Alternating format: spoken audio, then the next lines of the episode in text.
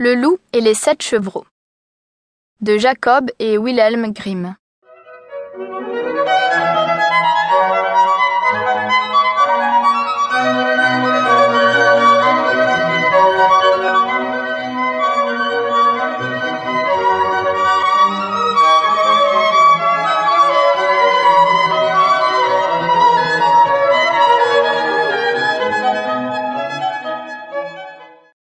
Il était une fois une vieille chèvre qui avait sept chevreaux et les aimait comme chaque mère aime ses enfants. Un jour, elle voulut aller dans la forêt pour rapporter quelque chose à manger. Elle les rassembla tous les sept et leur dit Je dois aller dans la forêt, mes chers enfants. Faites attention au loup. S'il arrivait à rentrer dans la maison, il vous mangerait tout cru. Ce bandit sait jouer la comédie, mais il a une voix rauque et des pattes noires. C'est ainsi que vous le reconnaîtrez. Ne t'inquiète pas, maman, répondirent les chevreaux. Nous ferons attention. Tu peux t'en aller sans crainte. La vieille chèvre bêla de satisfaction et s'en alla. Peu de temps après, quelqu'un frappa à la porte en criant Ouvrez la porte, mes chers enfants. Votre mère est là et vous a apporté quelque chose. Mais les chevreaux reconnurent le loup à sa voix rude. Nous ne t'ouvrirons pas, crièrent-ils. Tu n'es pas notre maman. Notre maman a une voix douce et agréable, et ta voix est rauque. Tu es un loup. Le loup partit chez le marchand et y acheta un grand morceau de craie. Il mangea la craie et sa voix devint plus douce. Il revint ensuite vers la petite maison, frappa et appela à nouveau. Ouvrez la porte, mes chers enfants.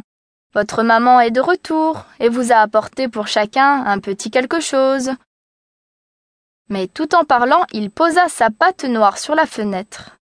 Les chevreaux l'aperçurent et crièrent Nous ne t'ouvrirons pas.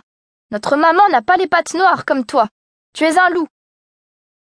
Et le loup courut chez le boulanger et dit Je me suis blessé à la patte. Enduis-la moi avec de la pâte. Le boulanger lui enduisit la pâte et le loup courut encore chez le meunier. Verse de la farine blanche sur ma pâte, commanda-t-il. Le loup veut duper quelqu'un, pensa le meunier, et il fit des manières. Mais le loup dit Si tu ne le fais pas, je te mangerai. Le meunier eut peur et blanchit sa patte. Et oui, les gens sont ainsi. Pour la troisième fois, le loup arriva à la porte de la petite maison, frappa et cria Ouvrez la porte, mes chers petits, maman est de retour de la forêt et vous a apporté quelque chose. Montre-nous ta patte d'abord, crièrent les chevreaux, que nous sachions si tu es vraiment notre maman. Le loup posa sa patte sur le rebord de la fenêtre, et lorsque les chevreaux virent qu'elle était blanche, ils crurent tout ce qu'il avait dit et ouvrirent la porte. Mais c'est un loup qui entra. Les chevreaux prirent peur et voulurent se cacher. L'un sauta sous la table, un autre dans le lit, le troisième dans le poêle, le quatrième dans la cuisine, le cinquième s'enferma dans l'armoire, le sixième se cacha sous le lavabo, et le septième dans la pendule. Mais le loup les trouva et ne traîna pas. Il avala les chevreaux l'un après l'autre. Le seul qu'il ne trouva pas était celui caché dans la pendule. Lorsque le loup fut rassasié, il se retira, se coucha sur le prévert et s'endormit. Peu de temps après, la vieille chèvre revint de la forêt. Ah, quel triste spectacle l'attendait à la maison. La porte grande ouverte, la table, les chaises, les bancs renversés, le lavabo avait volé en éclats, la couverture et les oreillers du lit traînaient par terre. Elle chercha ses petits, mais en vain. Elle les appela par leur nom, l'un après l'autre, mais aucun ne répondit.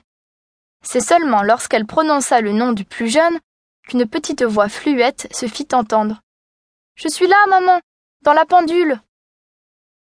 Elle l'aida à en sortir et le chevreau lui raconta que le loup était venu et qu'il avait mangé tous les autres chevreaux. Imaginez combien la vieille chèvre pleura ses petits. Toute malheureuse, elle sortit de la petite maison et le chevreau courut derrière elle. Dans le pré, le loup était couché sous l'arbre et ronflait à en faire trembler les branches. La chèvre le regarda de près et observa que quelque chose bougeait et grouillait dans son gros ventre. Mon Dieu, pensa-t-elle, si mes pauvres petits